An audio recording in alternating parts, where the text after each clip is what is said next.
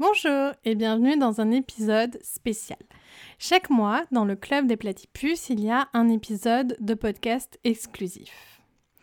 Le Club des Platypus, c'est une communauté bienveillante et sécuritaire où tu peux venir échanger et pratiquer l'autocompassion gratuitement. Pour vous remercier de votre confiance, j'ai décidé de rendre cet épisode ouvert à tout le monde, que ce soit sur les réseaux sociaux ou dans le podcast Dose d'amour. Cet épisode est un petit peu spécial, donc il y a un invité avec moi et nous répondons du mieux que nous pouvons à une question d'une platypus du club des platypus.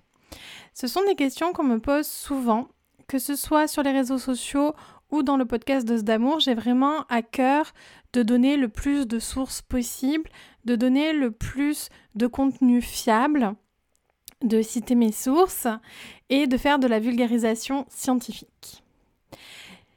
L'invité de ce podcast, c'est Hugo Louche. Hugo Louche, c'est mon mari et il est chercheur en mathématiques informatiques. C'est pour ça que j'ai proposé de, venir pour voir euh, pour qu'il puisse venir nous expliquer un petit peu euh, qu'est-ce qu'un papier scientifique, qu'est-ce que la recherche, comment se construire une opinion sur euh, des bases scientifiques. Dans le monde du développement personnel, on entend tout et son contraire.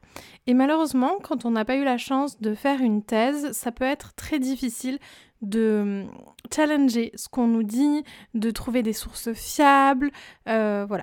Donc, euh, comme c'est des questions que vous me posez régulièrement, euh, mais comment tu fais pour euh, sourcer, pour vérifier que telle information est bonne ou non, ou pour vérifier tes sources, j'ai décidé de vous partager cet épisode. Je vous souhaite une belle écoute et une très très belle fin d'année.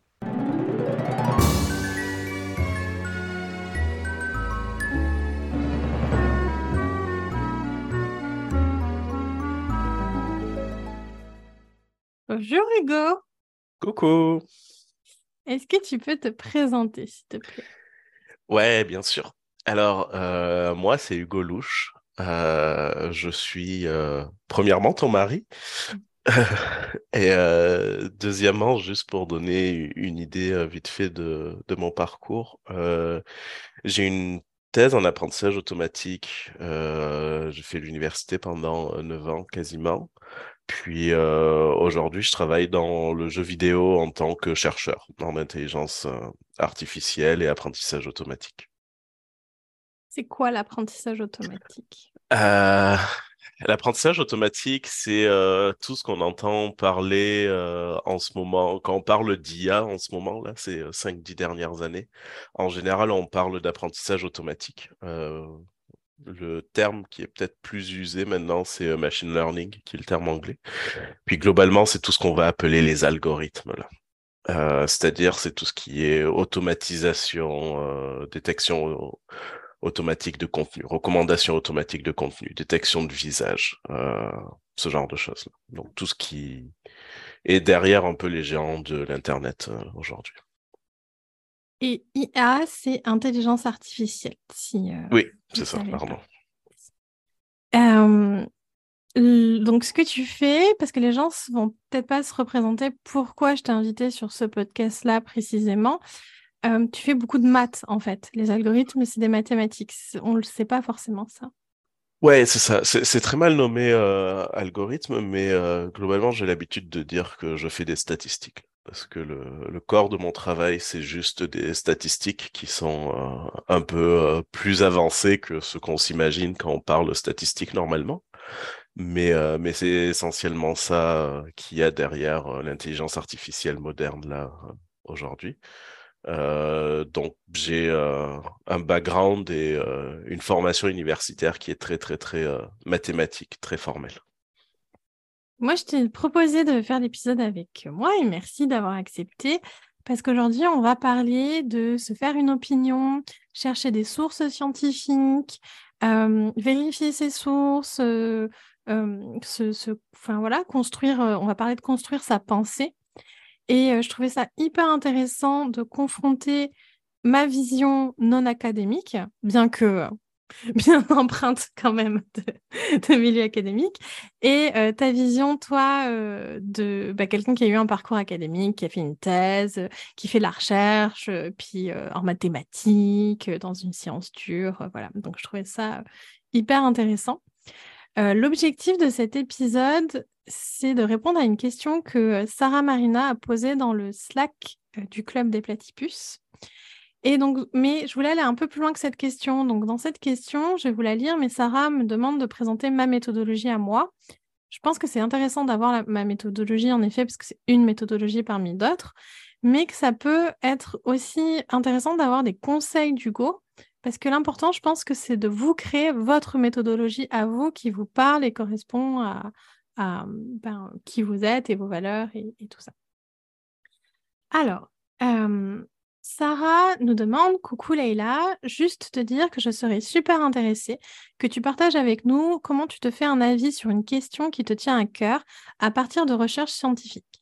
Je sais que c'est ce qui m'a manqué dans mes études en sciences humaines. Je ne comprenais pas vraiment pourquoi c'était si important de mettre des notes de bas de page avec la référence du livre, car souvent, la citation était un présupposé ou une croyance de l'auteur du livre reprise dans le mémoire, slash la thèse, et cela ne faisait que valider la pensée que celui qui l'écrivait sans, remettre en question. Lorsque j'ai découvert le monde du coaching ou du développement personnel, j'ai entendu beaucoup d'affirmations qui sont reprises mais ne semblent pas validées scientifiquement. Le podcast MetaChoc est très intéressant dans ce sens. Ce qui est difficile alors, c'est de prendre du recul et d'interroger ses croyances seules et sans cadre. Je trouve cela beaucoup moins évident en ligne que lorsque l'on suit un parcours universitaire, par exemple. Personnellement, j'ai remis en question cette année, avec l'aide de MetaChoc, nos pensées créent notre réalité. Je crois toujours que cela est vrai, mais pas seulement. Et je trouve que cela peut être très culpabilisant à entendre, et ce n'est que mon point de vue, évidemment. Donc si tu souhaites partager avec nous ta méthodologie, tes propres questionnements et ta façon d'avancer dans ce cadre, cela me passionnerait personnellement et j'espère ne pas être la seule. C'est une question qui revient euh, souvent. Euh, souvent sur Instagram, je vous prends deux livres au hasard de développement personnel et je vous montre euh, où sont les références d'un livre, comment aller chercher les références et je vous montre des livres où il n'y a pas de références et je vous explique l'importance. Et souvent, j'ai beaucoup, beaucoup de retour sur ces stories-là sur, euh, sur Instagram. Donc je pense que c'est un sujet, euh, Sarah, qui intéresse beaucoup de monde. Alors, je vais d'abord vous présenter ma méthodologie à moi, euh, qui n'est pas construite et extrêmement organique. Et ensuite, je vais poser des questions à Hugo pour qu'il puisse...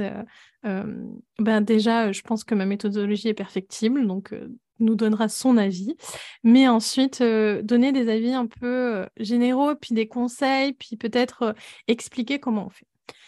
Donc moi, quand j'ai un sujet qui me tient à cœur, alors déjà, moi j'ai une grande chance qui est de fait d'avoir un mari qui est chercheur.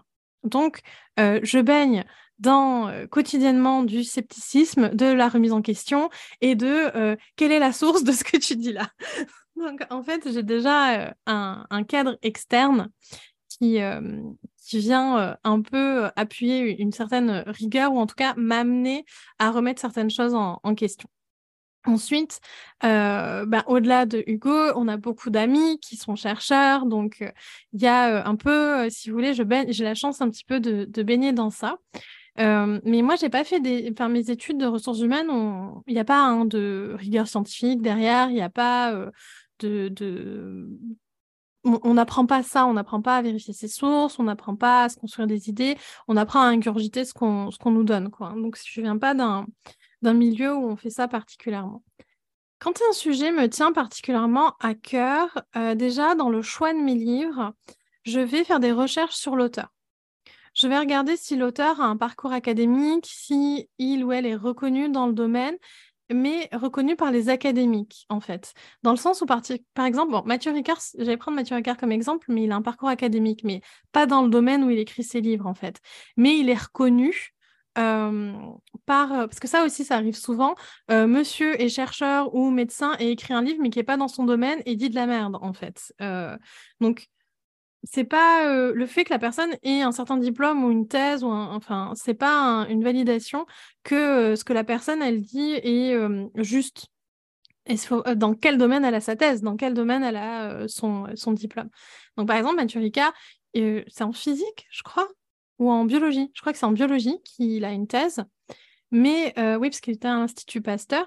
Mais au final, il écrit des livres sur, plus du domaine du développement personnel, de la psychologie ou de la théologie. Et dans ces trois domaines, il est reconnu, il est cité. Une façon de voir ça, vous pouvez aller sur Google Scholars. Vous, ouvrez Google Scholars, puis vous tapez le nom de l'ouvrage.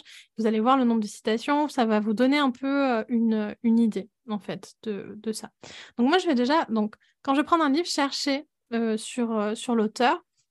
Regarder les références à la fin. Je trouve que c'est un bon moyen même si bien sûr que les références peuvent être n'importe quoi, mais je trouve que c'est un bon moyen de voir si le livre tient la route euh, ou non.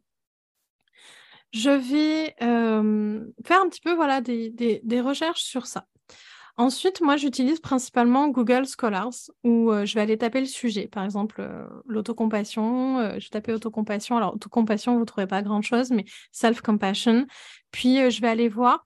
Et je vais pas lire tous les articles hein, parce que c'est pas possible, mais je vais aller regarder certains articles, lire certains, euh, on appelle ça les abstracts, les résumés des articles, mais ça, on, en reparlera avec Hugo, il nous expliquera euh, bien mieux. Euh, je vais en parler autour de moi, voir les avis, confronter ça. Et je vais aussi croiser mes sources. Ça, ça va être hyper important. C'est-à-dire, par exemple, le cas de la pyramide de Maslow, c'est regarder qu'est-ce qui se dit dans le management, qu'est-ce qui se dit dans la recherche, qu'est-ce qui se dit dans le domaine de l'histoire, en fait. Parce que c'est vrai que je rejoins complètement Sarah euh, sur ça. On a euh, dans le développement personnel plein de choses, de théories qui sont données comme ça, sans ressources, données comme des vérités. Et comme nous, on n'a pas forcément, on nous a pas appris à challenger ça, on nous a appris à, ingurgiter et à prendre le savoir pour vrai et à l'ingurgiter. On ne vient pas forcément le remettre en question et on ne vient pas forcément vérifier si ce qu'on nous dit est vrai. Euh, par exemple, si je prends le cas de l'alimentation intuitive, moi j'avais pris euh, tout le discours des règles de régime, de tout ça pour euh, vrai, sans jamais remettre absolument ça en question. Et j'ai commencé à remettre tout ça en question quand j'ai lu le livre de Karine Gravel, donc, Karine Gravel, elle, est chercheuse, elle a un doctorat en nutrition et elle fait des recherches sur l'alimentation intuitive. Donc, je me suis dit qu'elle devait quand même pas mal connaître son sujet. Et en fait, dans son livre, c'est là où euh, j'ai appris plein de choses et où on voit bien les ressources, on voit bien les notes de bas de page qui ramènent vers d'autres choses. Et c'est là où on se dit, bon, il y a euh, quand même quelque chose euh, d'un peu sérieux. Donc, pour résumer, je vais lire des livres en regardant les sources. Je vais aller faire un tour sur Google Scholars. Si euh, je veux creuser certains articles, souvent je vais aller les chercher sur Science Hub. Euh, je vous mettrai les liens Science Hub, c'est un site, euh, c'est russe, je crois. c'est ça, Hugo? C'est russe? Yep, C'est hébergé en Russie, plus ou moins parce que c'est à moitié illégal, mais oui. Oui, bah voilà, hein, c'est pas très très légal, hein, mais ça permet d'avoir les articles scientifiques, ça peut coûter très cher hein, et très vite ben, entre 20 et 50 euros un article, je pense. Euh, et donc, ça a permis euh, d'avoir accès aux articles, en fait, gratuitement. Euh, pas tous. ceux en français, d'ailleurs, sont beaucoup moins référencés hein, que ceux en anglais, hein, je, vous le dis. Je vous mettrai les liens, mais on va en parler aussi un peu plus. Donc, voilà comment moi, je me fais. je fais, je vais aller chercher aussi un peu partout, dans différents domaines, qu'est-ce qu'on en dit? En fait, sur ça. J'aime bien comprendre l'histoire aussi. Par exemple, pour la psychanalyse, comprendre l'histoire de comment on est arrivé là, en fait. Je trouve que, c'est vraiment intéressant. Et ce que dit Sarah, elle me dit sur les sujets qui te tiennent à cœur. Oui, parce que moi, il y a plein de sujets, où souvent vous me posez des questions, je, vous dis, mais je n'ai pas d'avis, en fait, parce que je ne connais pas assez, en fait. Se créer un avis sur... déjà, c'est ça, hein, se créer un avis, c'est un processus.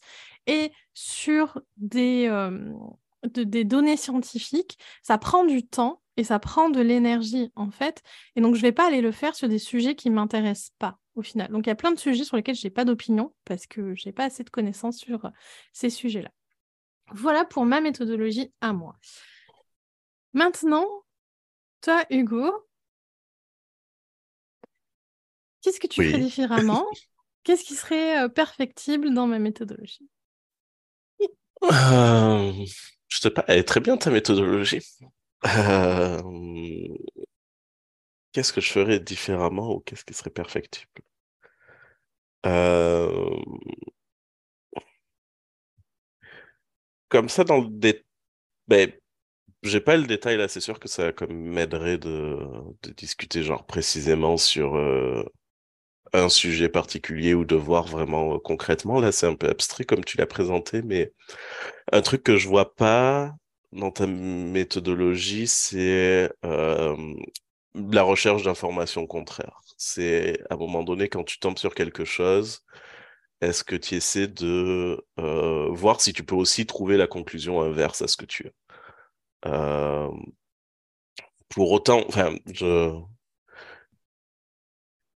il arrive des fois que euh, dans certains domaines, surtout quand on touche dans, aux sciences humaines, même à un certain niveau académique, il y a des guerres de dogmes un peu. Il y a des gens qui ont des, vues qui sont conflictuelles, puis c'est complètement normal, c'est le processus euh, presque scientifique, là, on va dire, d'opposer des arguments.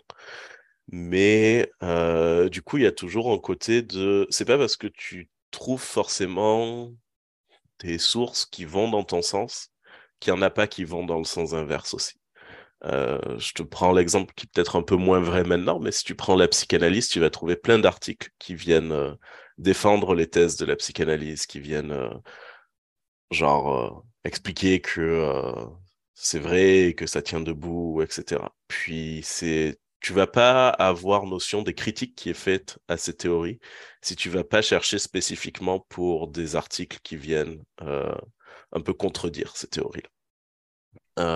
puis là, comme ça, dans ce que tu me dis, c'est un peu ce que je rajouterais que Parfois, il y a aussi une part de oui, peut-être il y a des gens qui font des recherches sur ce sujet, mais euh, c'est peut-être juste un, petit groupe dans la communauté scientifique qui est en marge, ou, peut-être c'est un groupe majoritaire de la communauté scientifique, mais il y a, il y a quand même d'autres groupes qui viennent challenger ça. Et, euh, et c'est aussi utile d'avoir conscience que, ben, ok, ce que je dis, ça vient de recherche, ça vient de gens sérieux, mais il y a aussi d'autres gens tout aussi sérieux qui sont pas d'accord.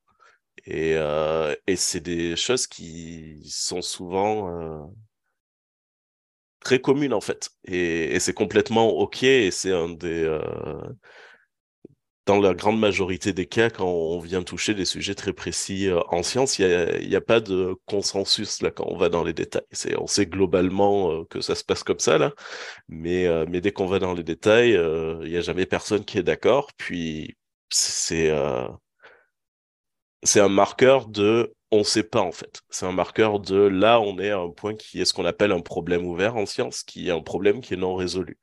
Puis la manière dont on avance, c'est que les gens ils font des hypothèses, puis ils écrivent des papiers sur leurs hypothèses, ils montrent que leurs hypothèses elles sont plus ou moins vraies. Puis jusqu'à ce que quelqu'un vienne les contredire, cette hypothèse-là est considérée comme vraie. Puis là, il y a quelqu'un qui va venir les contredire, qui va dire ah ben non, moi j'ai trouvé un, cas particulier où ça s'applique pas fait que euh, la réalité est plus compliquée que ça en fait.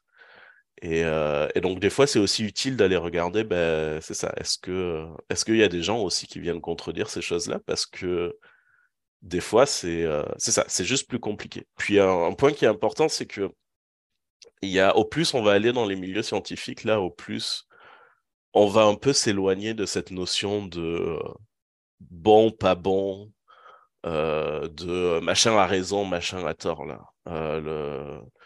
Puis bon, là, je vais parler plus des, euh, quand même des sciences un peu plus dures, mais il y a vraiment cette idée de quelque part, on a tous raison et on essaie de voir à quel point ce qu'on dit c'est généralisable, c'est applicable. Et, et, la science, ça, ça, fonctionne quand même beaucoup comme ça, là. Comme je vais dire quelque chose, puis jusqu'à ce qu'on me prouve que j'ai tort, on va considérer que ce que j'ai dit, c'est le truc qui s'applique.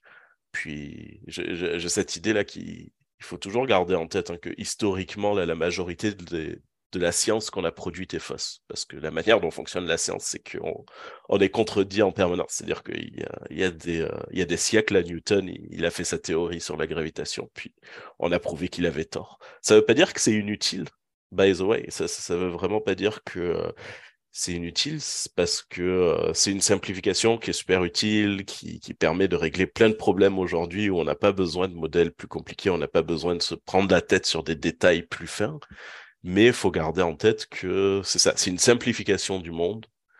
puis elle est valide pour certains cas, puis elle est invalide pour d'autres cas. Puis à un moment donné, on pensait que c'était la meilleure chose qu'on avait jusqu'à ce que quelqu'un vienne puis dise ben non, en fait moi j'ai trouvé des cas où ça marche différemment. Cette personne, by the way, c'était Einstein. Euh, et, euh, on a dit ah ok dans le détail on se rend compte qu'il y a certains trucs qu'on peut améliorer. Mais puis c'est comme ça qu'on construit, puis c'est ça. On, est tout le temps en train de prendre, regarder ce qu'on sait, puis dire ah ben en fait non, c'était faux sur quelques détails.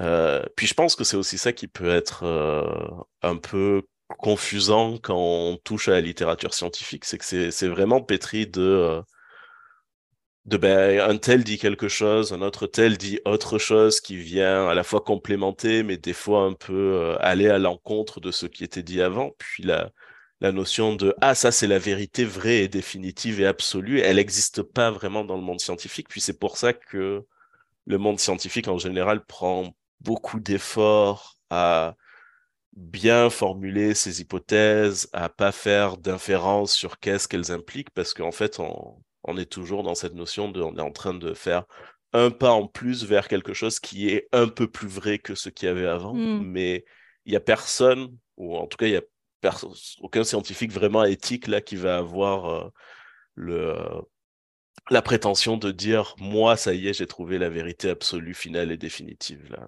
On est tout le temps dans une démarche de non moi j'ai j'ai fait un petit pas en plus pour montrer quelque chose qui est un petit peu plus vrai que ce qu'il y avait avant c'est pas pas vrai euh, pas plus enfin c'est un peu plus vrai mais c'est pas complètement vrai là ça ça veut pas dire mmh. c'est, fini c'est terminé euh, ouais ça Merci. D'ailleurs, je dirais que c'est un red flag dans les contenus que vous consommez si on vous dit euh, c'est comme ça, c'est la vérité et euh, ça y est, j'ai trouvé la clé. Euh, il y a peu de chances que ce soit très sourcé, très scientifique comme, comme méthode. je voudrais réagir sur deux choses. Donc, en effet, c'est quelque chose que je ne fais pas, que tu m'as déjà dit d'ailleurs, d'aller chercher le contraire de, l'hypothèse ou de la croyance. On en parlait d'ailleurs ce matin avec Christelle. Christelle, c'est ma co-enseignante du cours MSC. Et on se disait qu'on avait peu de ressources sur les fois où l'autocompassion fonctionne pas, ou où l'autocompassion euh, crée une expérience négative. Et je voudrais sur ça rebondir sur la pleine conscience. Il y a un laboratoire dont je vous parle régulièrement qui s'appelle Cheetah House de l'université de Brown. Et puis, c'est une équipe de chercheurs qui, eux, sont dédiés à faire des recherches sur la pleine conscience, mais sur les expériences négatives de pleine conscience. Et avant que eux commencent à en faire, il n'y avait absolument rien dans la littérature scientifique qui montrait des expériences négatives de pleine conscience, en fait, parce que tout simplement, ça n'avait pas été étudié. Et donc, si on faisait des recherches sur la pleine conscience, on avait l'impression que c'était absolument merveilleux et magique pour tout le monde, euh, alors que 5% euh, des personnes qui pratiquent la pleine conscience auront une expérience négative, d'après leurs recherches à eux. Et sur ces 5%, sur ces 5% 1% iront jusqu'aux idées suicidaires, en fait. Donc la pleine conscience, euh, ça peut être dangereux pour euh, certaines personnes. Et avant que ce labo se dédie à ces recherches-là, en fait, en disant, ben, nous, on a pourtant euh, des personnes qui nous font remonter des expériences négatives, des difficultés, des décompensations, des troubles de santé mentale déclenchés par la de la pleine conscience. Mais en fait, euh, on n'avait rien si on cherchait euh, dans, euh, dans, dans, la littérature. La deuxième chose sur laquelle je voudrais rebondir, c'est en effet lâcher cette idée de consensus. On a souvent l'idée que si on commence à faire des recherches, à vérifier nos sources, à creuser un sujet, on va tomber sur la vérité. Plus on avance dans un sujet, plus on se spécialise, plus on se rend compte qu'il n'y a pas en effet de vérité. Euh, en soi. Et souvent, on me dit oui, mais c'est parce que la psychologie, les sciences humaines, c'est pas euh, comme euh, les mathématiques, comme les sciences dures. ben, en fait, Hugo vous le confirmera, mais j'ai l'impression qu'en mathématiques, il n'y a pas plus de consensus. Oui, il y a quand même intrinsèquement la, psychologie un domaine plus mou que les mathématiques et plus euh, la plus plus difficile à, naviguer à dire des choses. Euh, on peut avoir le débat même de est-ce que les maths sont une science ou pas, selon, selon le point de vue. C'est pas forcément une science parce qu'il n'y a pas de, de, confrontation au réel dans les mathématiques. C'est, c'est purement euh, des, euh, des, exercices de pensée. Mais euh, plus que dire il n'y a pas de consensus, c'est, je dirais, il y a des, il y a des questions ouvertes. Puis une Mm. question ouverte, on on n'a pas encore de réponse, fait qu'on a des éléments de réponse dessus. Je fais la distinction parce que euh, en psychologie ou dans n'importe quelle science expérimentale, là, on peut vraiment avoir la question de j'observe un phénomène, puis je peux apporter deux explications différentes à ce phénomène, puis j'ai pas de consensus sur quelle est la bonne explication parce que j'arrive pas à différencier ces deux phénomènes où il y en a pas un qui est euh, meilleur que l'autre.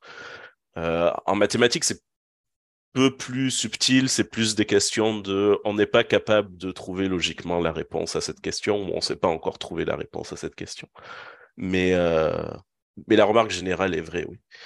Euh, un autre truc que je voulais rajouter là, dans ce que tu disais, c'est euh, en fait deux choses. Premièrement, là, l'exemple sur la pleine conscience que tu donnais, je trouve bien. Puis, encore une fois, parce qu'on a, tendance à, je trouve, à, avoir ce truc-là de Ah mon Dieu, j'ai trouvé une étude qui, euh, qui dit que la pleine conscience c'est dangereux, la pleine conscience c'est dangereux, faut plus en faire, euh, et encore une fois, ça vient à cette idée de c'est sain d'avoir un débat et c'est sain d'avoir une confrontation et d'avoir des plus et des moins.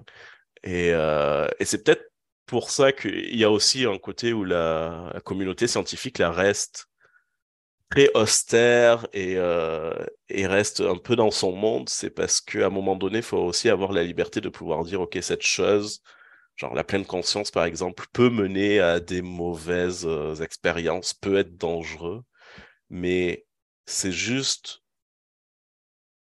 une étude qui essaie de montrer est-ce qu'il y a des aspects négatifs à la pleine conscience. C'est pas parce que cette étude existe que tout de suite c'est dangereux ou quoi. Faut, faut vraiment regarder les, choses dans leur ensemble, puis regarder et dire ok, il y a ces risques-là qui existent, ils sont documentés parce qu'à un moment donné, il y a quelqu'un qui doit les documenter. C'est ton devoir en tant que scientifique d'aller documenter tous les aspects de cette pratique.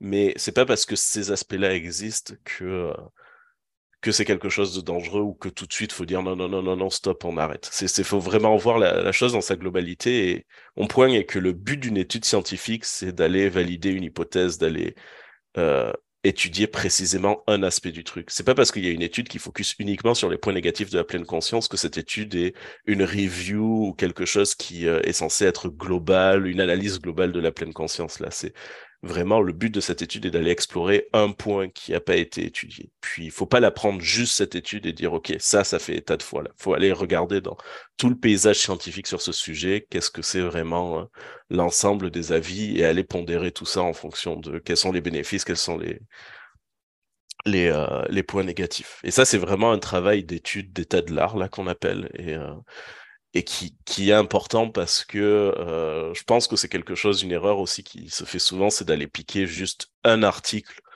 euh, sur un point précis, Mm. puis de le surgénéraliser. C'est quelque chose que la presse fait énormément, c'est quelque chose Mm. que beaucoup de gens font énormément.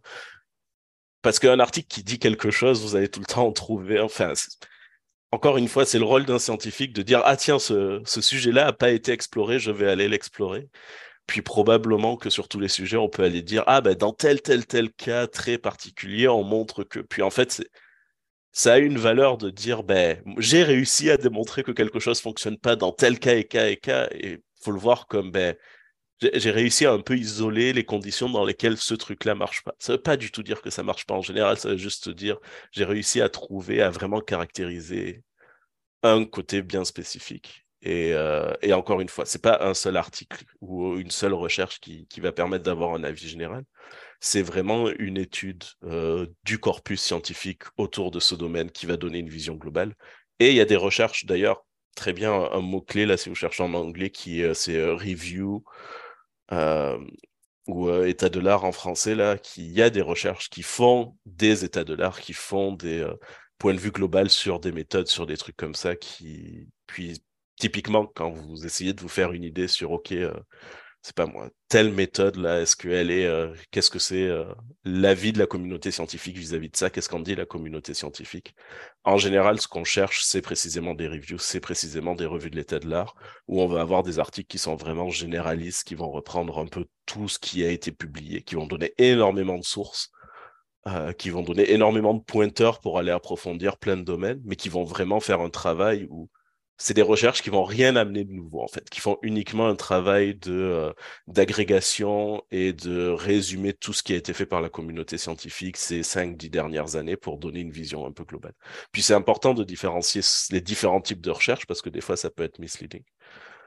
Euh, le deuxième truc que je voulais dire, c'est que euh, il y a aussi une proportion à garder là, à un moment donné, c'est c'est bien beau de dire genre ah faut douter des choses, euh, il y a tout le temps des avis contraires. Euh, cette discussion-là s'applique quand on est à un niveau quand même assez euh, profond et dans le détail des sciences là. je, Allez pas citer ce podcast en disant ah euh, la Terre est plate. Euh, on m'a dit qu'il fallait euh, aller tout le temps aller à l'encontre de ce qui était dans le mainstream scientifique. Mon point est que il y a des choses comme ça où par raccourci on va dire non ça c'est vrai puis c'est pas discutable. La Terre est ronde c'est vrai c'est pas discutable. La vérité c'est que on si on veut aller dans le détail, on a une tonne de euh, d'expériences, de résultats scientifiques qui viennent genre baquer et, euh, et, défendre ce point de vue, fait que c'est même plus un débat. Euh, quand on parle de ah, il y a des choses sur quoi effectivement il y a tout le temps un contre-avis, il y a des débats, on est vraiment dans des, des questions qui sont très très détaillées et très à, à la limite de la connaissance humaine là. Euh, euh, il y a vraiment la notion de, OK, si euh, l'ensemble de la communauté scientifique pense que c'est ça, ça reste la communauté scientifique des experts et, et a priori, s'il n'y a pas de débat, il n'y a pas de débat là quelque part.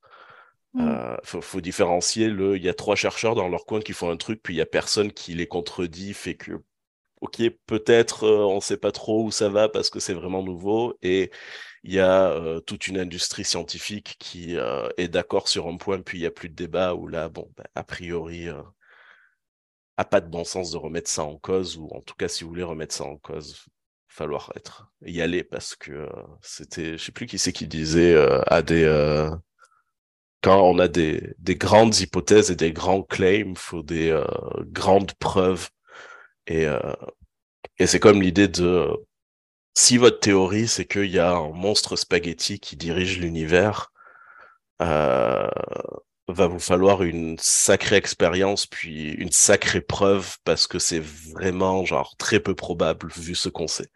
Donc ça va pas juste être euh, bon de dire euh, ah mais ouais mais imagine si ça ça ça et ça alors ce que je raconte ça a du sens. C'est comme que si, si, tu proposes vraiment quelque chose de de vraiment déraisonnable entre guillemets là faut vraiment que tu aies des, évidences très fortes pour baquer ce que tu es en train d'amener parce que sinon c'est pas crédible scientifiquement. Mm. J'aimerais parler aussi, là juste après on va parler de qu'est-ce que c'est un papier scientifique, la différence avec un article de journal, comment on en cherche et tout ça. Mais avant de parler de ça, je voulais revenir sur aussi l'importance de comprendre et différencier ses sources. Par exemple, là, dans cette question, Sarah nous parle de ce dogme très présent dans le développement personnel de nos pensées créent notre réalité et le fait qu'elle n'est pas forcément d'accord avec ça, en tout cas pas entièrement, et qu'elle peut trouver ça très culpabilisant. Je suis complètement, je rejoins complètement Sarah sur ce cas-là, en tout cas. Et je pense que sur une telle question, par exemple, si je voulais challenger ça, j'irais voir comprendre comment euh, le lien entre les pensées et ma réalité de vie, la cognition, comment ça fonctionne, etc. Euh, et sur des choses sourcées, donc c'est-à-dire que le modèle de Brooke euh, n'est pas un outil étudié scientifiquement. Et j'irai, le, par exemple, vous avez d'autres outils comme les colonnes de Beck qui sont très très, étudiées scientifiquement mais j'irai voir dans d'autres domaines aussi. Et par exemple, si on va de suite un peu plus vers la sociologie, on voit très bien euh, comment une, euh, une, couleur de peau, euh, un handicap, un, une, une, classe sociale crée une réalité différente, en fait. et le fait de croiser donc certains, euh, un, sujet donc euh, par exemple psychologique avec euh, un sujet sociologique permet, je trouve, d'avoir une meilleure vue d'ensemble. C'est ce que disait Hugo là, une meilleure vue d'ensemble de la problématique. De oui, mes pensées ont un impact sur ma réalité de vie. Elles ont aussi un impact sur ma santé mentale. Si vous creusez le sujet, vous pourrez aller voir ça. Et même sur votre santé physique. Mais tout ça s'imbrique. Donc, par exemple, c'est ce que la psychologie sociale tend à démontrer, en fait, avec euh, des biais sociaux, avec euh, des, En changeant de, classe sociale, si on a une couleur de peau, notre réalité de vie sera différente selon la couleur de peau qu'on a, etc. On, a d'autres études là-dessus et on peut donc venir nuancer ce, ce propos-là, en fait. Et on peut aussi, si on creuse ce sujet-là, voir que de toute façon, on n'a pas le contrôle sur nos pensées de toute façon, au final. donc voilà, on peut venir nuancer ça. Et une fois qu'on a pris toutes ces, informations-là, on peut venir ben, se créer son opinion sur, sur le sujet, au final, qui sera probablement nuancée, en fait, qui sera pas oui ou non, mais qui sera probablement nuancée et beaucoup plus juste au final.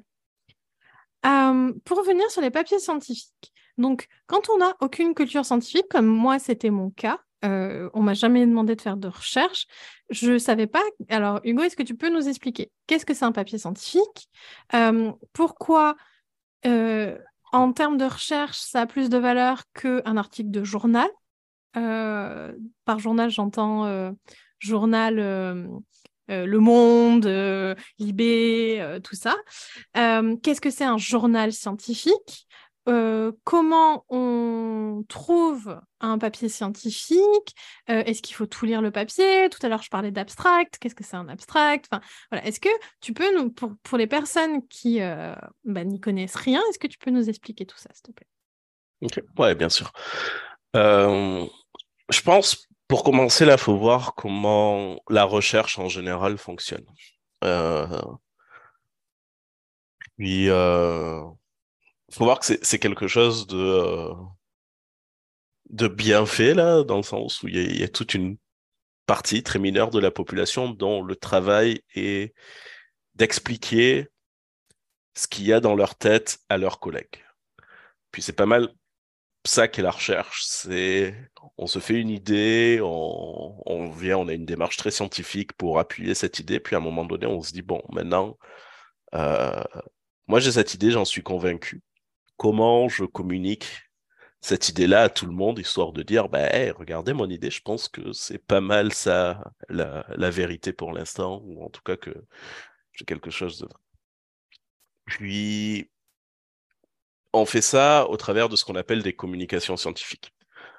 Globalement, une communication scientifique, ça va être juste, on va écrire ce qu'on appelle un, papier euh, ou un article. Euh, puis on va aller venir euh, détailler euh, notre idée, notre trouvaille, notre recherche, qu'est-ce qu'on a fait. Et c'est très codifié la manière dont on le fait, c'est très dépendant du domaine dans lequel on est. mais globalement, l'idée, c'est juste que on va le faire de manière à ce que un collègue soit capable de prendre ce qu'on a écrit et de immédiatement comprendre où on veut en venir, et euh, qu'est-ce qu'on essaie de, dire et qu'est-ce qu'on essaie d'expliquer.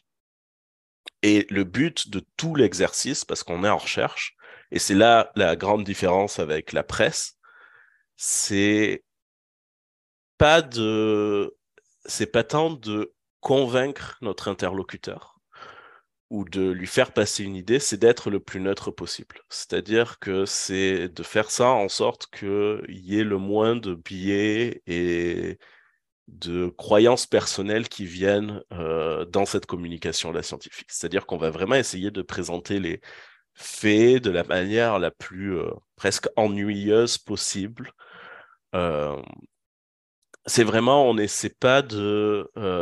si je vais faire la différence quand vous lisez un article dans la presse, on essaie de vous raconter une histoire. On essaie de vous faire comprendre comment certaines choses sont liées ensemble et et il y a une espèce de euh, d'intention de l'auteur là-dedans parce que l'auteur il a son point de vue et même si euh, même si vous lisez de, de la presse là très très factuelle des trucs comme Reuters Agent France Presse euh, ça reste qu'à un moment donné, on essaie de mettre des, euh, des événements en lien et on essaie de, de faire un narratif autour de qu'est-ce qui se passe ou ce sur quoi on reporte.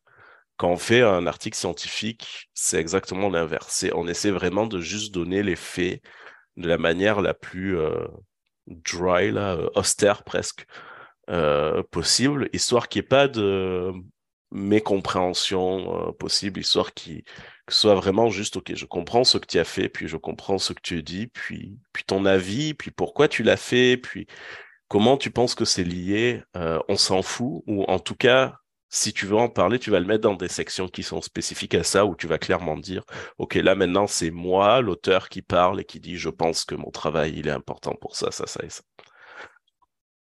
Donc ça, c'est un peu la manière dont on communique. Maintenant, comment on s'assure que euh, ces euh, papiers scientifiques, là, ils sont de bonne qualité?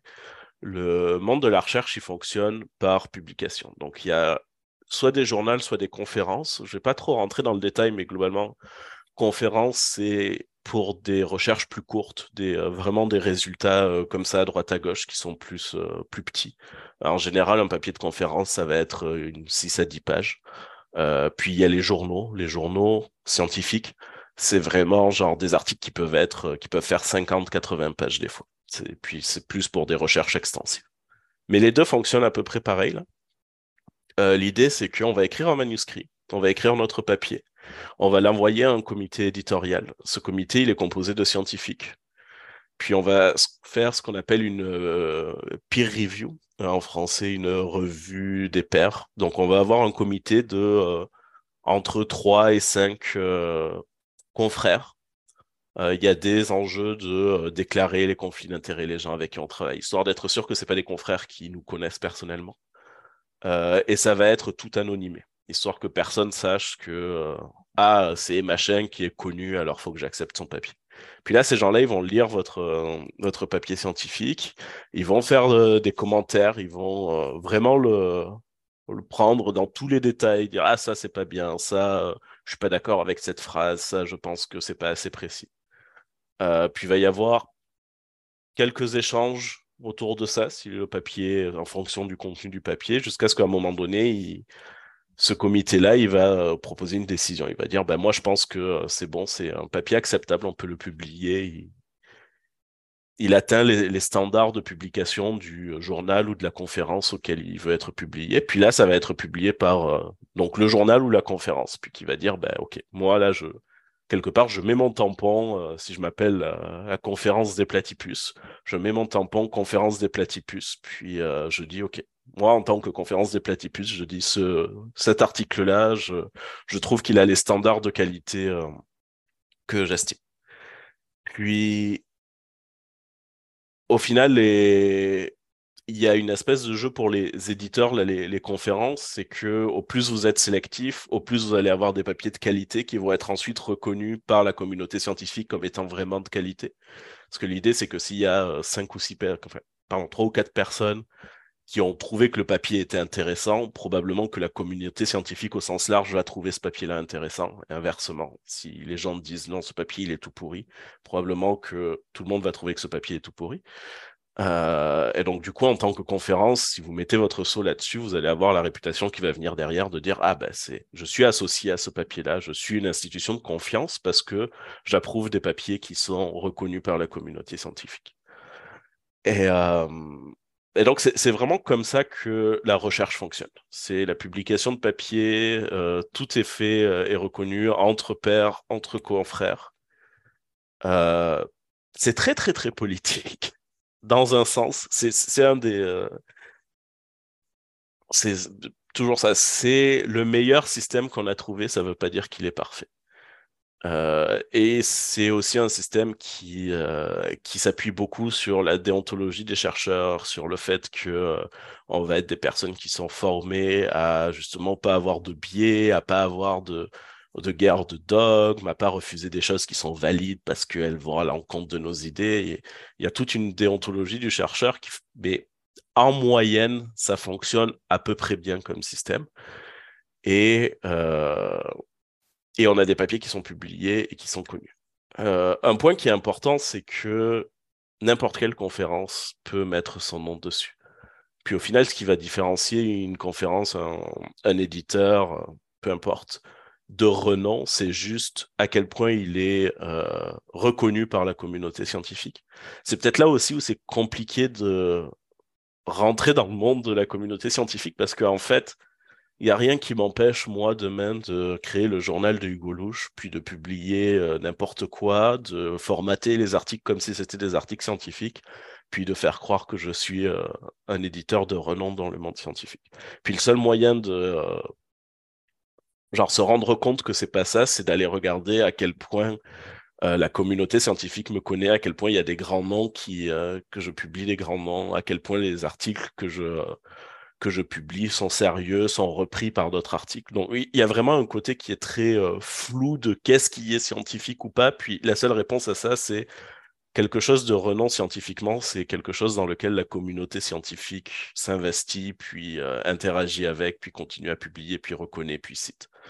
Euh, puis c'est un peu un serpent qui se mord la queue, mais c'est comme ça que la communauté scientifique fonctionne. Puis il y a vraiment cette idée de ben, en tant que scientifique, on est des gens qui avons passé notre vie à étudier un sujet, fait qu'on est légitimement expert dans ce sujet, fait qu'on a le pouvoir de dire ces choses-là sont légitimes à notre tour. Euh, puis, oh, ça c'est juste, je sais pas si tu veux faire une pause, rajouter des trucs avant que j'aille plutôt dans le détail de comment un article est fait, qui est euh, muté. En effet, c'est mieux si je euh, je suis pas mutée. Je voulais juste euh, rajouter qu'en effet, moi, en tant que non-scientifique, c'est souvent là où je me heurte. Euh, donc, par exemple, en psychologie, je commence à connaître, donc je commence à voir les, conférences les plus renommées, les journaux scientifiques les plus renommés et tout. Mais quand je pars dans d'autres domaines, donc comme je parlais de diversifier ses sources, par exemple en sociologie ou, ou d'autres domaines, je n'en ai strictement aucune idée, en fait. donc, là, je trouve qu'on atteint une limite, puis c'est déjà une limite qui est haute en fait, hein, parce que vous n'avez pas à faire, euh, à, faire tout ça, hein, mais euh, on vous explique vraiment euh, tout en détail et, en profondeur. Et puis, du coup, moi, je prends le pendant de, je vais voir sur Google Scholar combien de fois l'article est cité. ça me donne un peu une idée, et encore des fois pas toujours, parce que selon les domaines, il y a des articles qui ont un nombre beaucoup plus grand que, d'autres. Hein, peut-être, je, vous dis un truc complètement au hasard, mais peut-être qu'en sociologie, 200 euh, citations, c'est énorme, euh, alors que en mathématiques, 200 citations, c'est rien du tout. donc, je, vais faire un peu ça, puis je prends mon pendant de, bah, c'est mes limites à moi, en fait. Puis par rapport à ce que je veux faire, je suis pas en train de faire la recherche. Donc, par rapport à ce que je veux faire, c'est suffisant pour, pour moi, en fait. C'est ça que, que je voulais ajouter. C'est super important. Il y a toujours une limite de combien d'efforts vous voulez mettre là-dedans, puis à un moment donné, à quel point c'est good enough, et comment vous adaptez votre discours euh, par rapport au niveau de recherche que vous avez fait. Il faut voir que euh, la production scientifique, c'est un domaine professionnel en soi. C'est quelque chose qui est fait et qui sert des gens dont c'est le travail 35 heures, 40 heures par semaine d'interagir avec ce milieu-là fait que c'est normal que ce soit compliqué. Vous n'allez pas vous dire à un moment donné, je vais euh, rentrer sur une chaîne d'assemblage de voitures, puis je vais comprendre comment tout fonctionne. C'est exactement la même chose avec euh, la science. C'est c'est pas votre domaine professionnel, puis ça prend un métier d'interagir avec ça. Euh, puis c'est ça, ça prend de connaître le milieu, de savoir qui est important, quelles sont les conférences de renom, quels sont les journaux de renom, etc., pour vraiment aller euh, dans les détails. Mais en même temps, c'est pas nécessaire tout le temps. Euh, on peut très bien, c'est juste qu'il faut euh, arriver, enfin, ça matcher un peu là le ce que vous dites par rapport au niveau de recherche que vous avez fait. Là, je peux lire un article sur Le Monde demain, puis c'est juste, je vais avoir cette information. J'ai décidé de pas aller plus loin que ça, pas aller chercher un, je sais pas, un article sur de la psychologie là, mettons. Je vais pas décider d'aller plus loin que ça. Mais c'est sûr que quand je vais en parler, je vais dire, ok, j'ai lu un article sur Le Monde qui disait ça. J'ai pas plus de détails. S'ils avaient l'air de citer des articles scientifiques, je suis pas allé les lire. Euh, clairement, si en face de moi j'ai quelqu'un qui me contredit, puis qui, genre, toi, Leïla, par exemple, qui vient me contredire, qui a plus de connaissances que moi en psychologie, je vais être comme probablement que tu as plus raison que moi ou que tu as accès à plus de détails que moi. Mais tu sais, moi, pour ma compréhension, c'est fine de m'arrêter là. Puis c'est une source que je, à laquelle je fais confiance, mais euh, mais je sais que ben voilà, je vais pas pouvoir être dire non non, je peux te citer précisément les papiers, puis qu'est-ce qu'il y a écrit. Je, puis il y a toujours une notion de ça. À quel point, à quel moment je m'arrête dans mes recherches de sources, puis du coup, à quel point je vais faire confiance à ce que j'ai lu et ce que je sais par rapport à, à quel point je suis allé loin. Parce que même sur un fait euh, très simple, là, vous pouvez y passer une semaine à aller juste lire des papiers, des papiers, des papiers, croiser vos sources, etc. C'est, c'est, pas quelque chose où on dit, ah, ça y est, j'ai fini, euh, I'm done, là, c'est fait, c'est bon, ça, je sais. En général, c'est, vraiment jusqu'à quand vous, allez vous épuiser, puis vous arrêter, puis dire, OK, là, je, suis assez confiant que mes sources sont sûres, puis que c'est connu. Puis ça rejoint encore le fait qu'on pourra toujours vous contredire. Il y aura toujours quelqu'un. Genre, faut tout le temps être ouvert au fait qu'à un moment donné, il y a quelqu'un qui va débarquer qui va vous dire non, mais attends, moi je suis allé, j'ai fait une step plus loin, puis là tu as dit quelque chose qui est pas vrai parce que tu as mal interprété quelque chose. Puis c'est pas quelque chose de mal en soi, c'est juste quelque chose de constructif. C'est pas une attaque à vous personnellement, c'est juste une aide à ben on va aller un peu plus loin. Je vais te montrer un peu plus loin parce qu'à un moment donné, là, je pense que je peux te corriger ou je peux te dire quelque chose qui vient rajouter à ce que tu dis. Et, euh, et c'est ça. Et encore une fois, on en revient à quelqu'un qui vous dit moi je détiens la vérité absolue et c'est ça et c'est autrement. C'est le premier red flag de c'est pas quelque chose de scientifique. Là, je connais pas un scientifique, encore une fois, à part la Terre est ronde. ou sur des faits très très haut niveau comme ça, mais je connais pas un seul scientifique qui va vous dire euh, non, c'est comme ça et c'est pas autrement et euh, il n'y a pas de débat possible. Euh, en général, on est tous moi le premier en mode c'est quoi je, suis expert jusqu'à une certaine limite de ce domaine.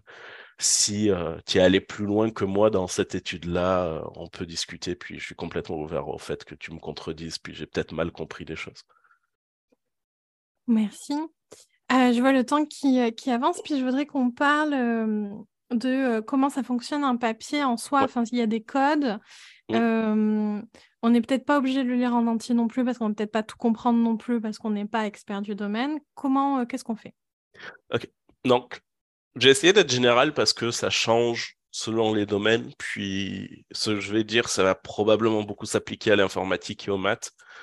Euh, de ceux que j'ai vus de tes papiers de psycho, il y en a certains qui sont formatés un peu pareil, mais, euh, mais c'est ça, ça peut changer selon les papiers que vous lisez.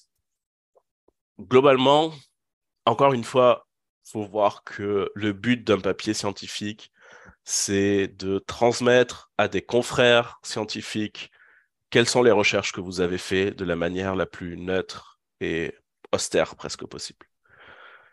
La première chose qu'on trouve sur quasiment tous les papiers, c'est ce qu'on appelle un abstract. Un abstract, typiquement, ça va être une partie, la mise en page va être un peu différente, ça va être un petit texte d'une quinzaine de lignes au tout début d'un papier. On a tendance à croire que c'est un résumé. C'en est un, mais euh, faut pas le lire en se disant qu'on va lire un résumé. Pourquoi? Le but de l'abstract, c'est que c'est un résumé encore une fois, pour vos collègues scientifiques. C'est-à-dire que ce qu'on va mettre dans un abstract, c'est énormément de jargon technique, énormément de mots techniques, de références à des concepts qui sont techniques, obscurs, définis dans la communauté scientifique. Parce que ce qu'on veut, c'est que quand quelqu'un qui est spécialiste du domaine n'ait pas à lire tout l'article, qui soit capable de lire ces 15 lignes et d'avoir une bonne idée de qu'est-ce que c'est votre problématique, comment vous la résolvez, quels sont vos résultats, genre vraiment c'est quoi votre angle d'attaque? Parce qu'encore une fois, on est dans un contexte où, genre moi typiquement, si je vais regarder une grande conférence de machine learning, probablement que j'ai 40-60 articles en shortlist, puis là je vais pas lire 40-60 articles, je vais juste me brûler le cerveau si je fais ça. Donc, je vais juste lire les abstracts et je vais être comme, OK, en 15 lignes, je suis capable de dire qu'est-ce que cette personne essaie de faire, euh, sur quelle théorie elle s'appuie, qu'est-ce que c'est son angle. Euh, puis je vais pouvoir dire, OK, ça m'intéresse, ça m'intéresse pas. Puis des fois, juste savoir, OK, cette chose-là existe, elle a été faite, j'en ai pas besoin de le savoir pour maintenant. Mais donc, du coup, c'est très, très, très technique un abstract. Même moi, dans mon domaine, euh, dès que je sors vraiment de ma spécialité, les abstracts, j'ai tendance à plus les comprendre. Parce que je suis comme, j'ai aucune idée des mots que tu utilises, je comprends pas de quoi tu parles, parce que c'est, encore une fois, là, c'est vraiment ultra technique. Euh, ensuite, une partie qui est importante dans un papier, euh, essentiellement, là, un papier, c'est un oignon. C'est-à-dire qu'on va lire le début, on va lire la fin, et au plus on va vers le milieu du papier, au plus on est en train de le lire en détail. Mais à moins que vous voulez vraiment lire le papier de A à Z, il y a très très peu de chances que vous ayez à lire le milieu d'un papier scientifique. Euh, en général, après avoir regardé l'abstract, la première chose à faire, c'est aller voir la conclusion. Pourquoi la conclusion? Parce que c'est l'endroit où l'auteur il résume globalement tout ce qu'il a dit depuis le début du papier. C'est vraiment les 4-5 lignes de fermeture du papier qui dit OK, dans ce papier, j'ai fait ça, ça, ça, j'ai montré que ça, ça, ça. Puis la conclusion est un meilleur résumé que l'abstract en général parce que c'est moins technique, puis c'est plus genre juste, je te donne en deux phrases la grande ligne de qu'est-ce que j'ai fait dans mon papier. Euh, une autre partie intéressante d'un papier, ça va être l'introduction. L'introduction, ça va être votre première étape si vous voulez avoir plus de détails sur un papier. Parce que là, c'est l'endroit où l'auteur va prendre une page, deux pages selon la taille du papier pour vraiment faire redire ce qu'il a dit dans l'abstract, mais de manière plus longue, plus compréhensible. Donc là, il va vraiment aller en disant, OK, il y a ça qui s'est passé dans le passé, ça explique ça, on comprend que c'est comme ça. Puis là, aujourd'hui, les gens, ils pensent ça, ils pensent que ça, mais il y a cette question qui se pose. Puis moi, je viens et euh, je vais proposer cette idée. C'est vraiment la partie où il va expliquer qu'est-ce qu'il veut faire, pourquoi il le fait, comment il le fait. Il y a deux intérêts à ça. Encore une fois, la première, c'est juste avoir une bonne idée de qu'est-ce qu'il y a dans le papier. Euh, la deuxième, c'est que en général, dans une introduction ou vers l'introduction, il y a une partie euh, qu'on appelle related work en anglais. Je veux pas la traduction française là, je suis désolé, mais qui va être vraiment une mini partie état de l'art là, qui va venir dire. Travaux associés, je pense. Ouais, travaux associés probablement. qui va être comme ah ben machin il a fait un papier sur ce sujet machin il a fait un papier sur ce sujet ça vient en lien avec avec ce que j'ai fait, machin bidule. Ça, ça sert aussi à croiser ses sources énormément. Ça permet de voir, OK, qui y a d'autres qui ont parlé de ce sujet-là, puis dans quel contexte ce papier-là s'inscrit. Donc, si vous êtes dans une démarche de revue de littérature, c'est très, très important de regarder cette partie-là. Si vous êtes dans une démarche de compréhension de papier, c'est pas tout le temps pertinent d'aller lire ça parce que des fois, c'est juste la personne qui mentionne des gens importants dans le domaine, histoire de dire oui, je sais que tu existes et je t'ai pas oublié et je sais qu'il y a cette théorie-là qui existe, mais moi je suis en train de parler de complètement autre chose. Donc ça dépend. Mais, euh, mais ça, l'introduction globalement va vraiment vous donner une idée du contexte, puis de qu'est-ce que c'est la motivation du papier, comment ça, ça vient, comment ça y va.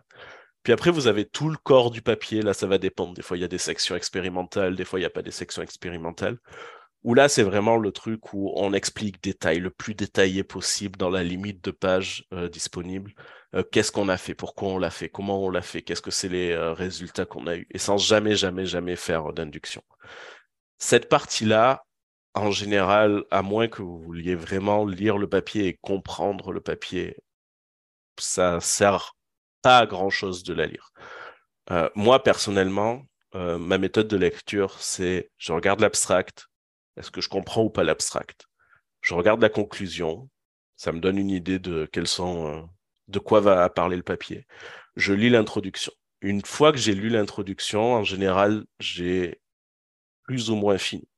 Soit j'ai fini et j'ai une compréhension du papier et je suis comme ok, j'ai pas besoin des détails parce que ça va pas m'intéresser. Soit j'ai des questions. Comment ils ont fait ça? Ça je comprends pas. Ça, ça me semble bizarre. Rendu là, la première chose à regarder, ça va être les figures du papier.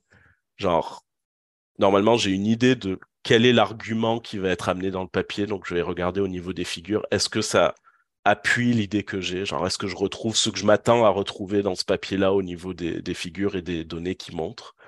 Et une fois que j'ai fait ça, si j'ai encore des questions, là, en général, mes questions, c'est vraiment, OK, mais là, euh, il y a le terme epsilon qui apparaît, je ne sais pas à quoi il correspond, je ne connais pas cette notation. Là, je vais vraiment aller lire dans le papier euh, en détail, vraiment essayer de trouver cette info euh, détaillée quelque part ou une référence dans laquelle il parle de ça parce que je suis vraiment dans le je veux comprendre dans le détail. Euh, un point aussi qui est important, c'est que parce qu'il y a cette espèce de structure en oignon, un papier scientifique, ça passe son temps à se répéter. C'est normal. Vous allez répéter dans l'introduction ce que vous avez dit dans l'abstract, vous allez répéter dans le corps du papier ce que vous avez dit dans l'introduction, et puis vous allez répéter dans la conclusion ce que vous avez dit dans le corps du papier. Encore une fois, c'est normal, c'est parce que les gens, ils lisent pas les papiers en entier, fait qu'il faut que ce soit répété à différents endroits, parce qu'en fonction du niveau de détail qu'ils veulent, ils vont lire que certaines parties. Puis il faut que cette information, elle soit quand même présente là. Tout ça pour dire qu'on est très loin d'un article de journal. Oui. Qu'il ne faut pas du tout le lire comme un article de journal parce que c'est vraiment un outil de communication qui est utilisé d'une manière spécifique puis qui suit ses propres règles. Et tu peux juste euh, expliquer rapidement ce que c'est une figure? Je suis pas sûre que tout le monde. Ah, une figure, c'est ben, c'est un schéma, une illustration. Euh, moi, ça va. Euh. C'est ça. Moi, dans mon domaine, ça va être des courbes ou des tables de résultats ou euh, peut-être des fois des anim... pas des animations parce que c'est sur papier, mais des, euh, des représentations 3D de figures géométriques. je pense qu'en psychologie, ça doit être essentiellement des tables, des résultats, des, courbes. C'est ça. si vous faites de l'archéologie, ça doit être des photos, je pense, ou des trucs comme ça. ça peut être n'importe quel matériel visuel euh, qui vient aider l'argumentaire. Puis c'est la raison pour laquelle on regarde, c'est parce qu'en général, on met du matériel visuel sur les points importants de notre argumentaire pour venir l'appuyer. Puis juste regarder quel matériel visuel on a présenté, ça donne une idée de quels sont les gros points importants de l'argumentaire du papier. C'est une technique pour éviter d'avoir à tout lire. Pour euh, les papiers de psychologie, euh, de ce que je vois moi, alors, sur les papiers anglophones, il y aura souvent un abstract aussi et la même structure. Ça va être un peu différent sur les papiers francophones de psychologie, où il n'y aura pas toujours un abstract. Bien sûr, il y a toujours une introduction, euh, mais ça va ressembler plus à une dissertation au final qu'un papier scientifique classique.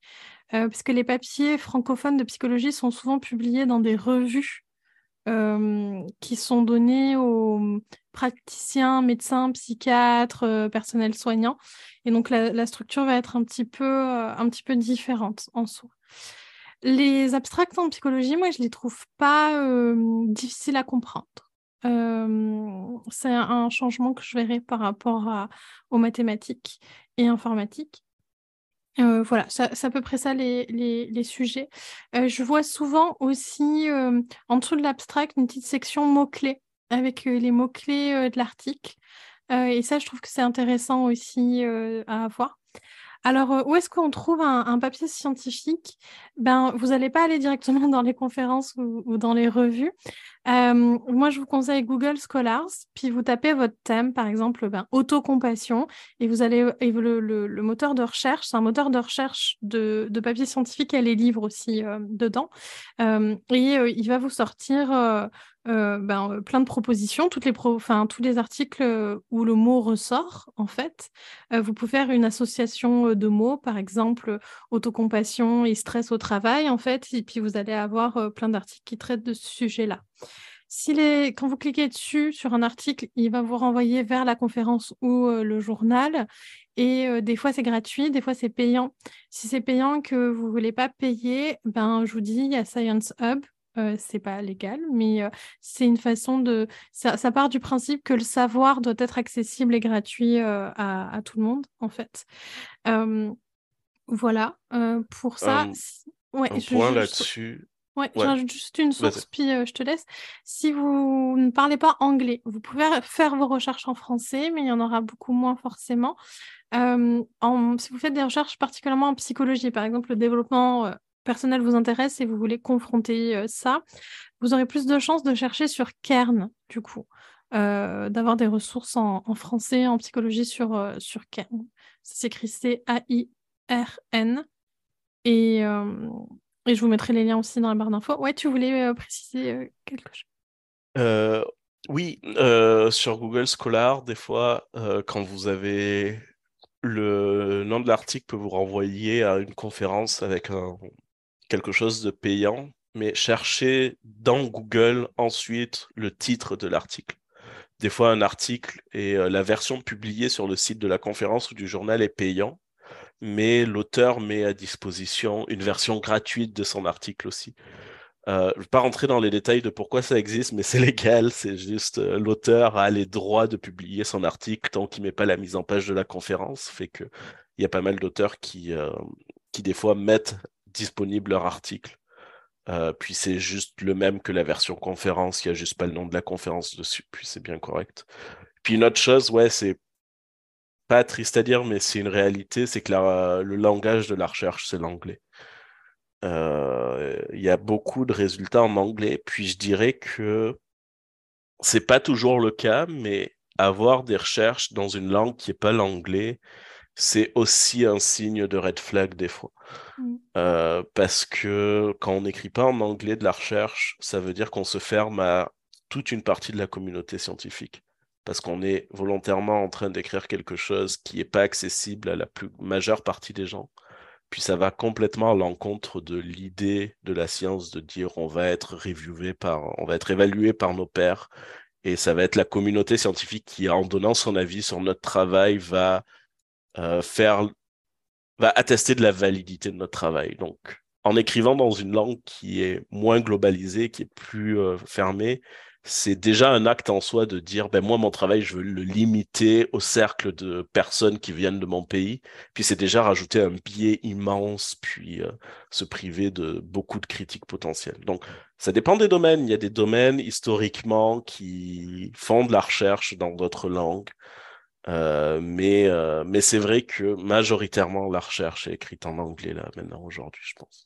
Dépend des domaines mais de ce que je ben, sais de ce que je sais aussi, après moi j'y vois un souci d'accessibilité aussi, en fait, où tout le monde n'a pas la chance de, de parler anglais. Euh, c'est quand même euh, extrêmement élitiste hein, euh, comme, comme système. Et c'est vrai, hein, mmh. c'est comme ça, hein, il est comme ça. Hein. Encore une fois, c'est un système qui est fait pour les gens qui travaillent dans ce domaine-là. Voilà. Oui, et puis tout le monde n'a pas du tout accès à de faire une thèse, donc, mmh. donc voilà. Mais après, vous pouvez traduire des bouts avec Google Traduction. En... Moi, je... en psychologie, je trouve que les papiers écrits en français sont de moins bonne qualité que les papiers euh, écrits en anglais, que ça reste très dans une pensée française. Je, je pense par exemple au terme de handicap euh, psychique qui n'existe qu'en France. Donc, on, va avoir pas mal de papiers en français sur ce thème-là. Mais en fait, quand on s'ouvre à l'international, on se rend compte que la problématique du handicap mental et handicap psychique est, traitée complètement différemment dans tous les autres pays à l'international. Et je trouve que c'est se couper ce que tu disais, en effet, de, ce savoir-là, quoi, en fait.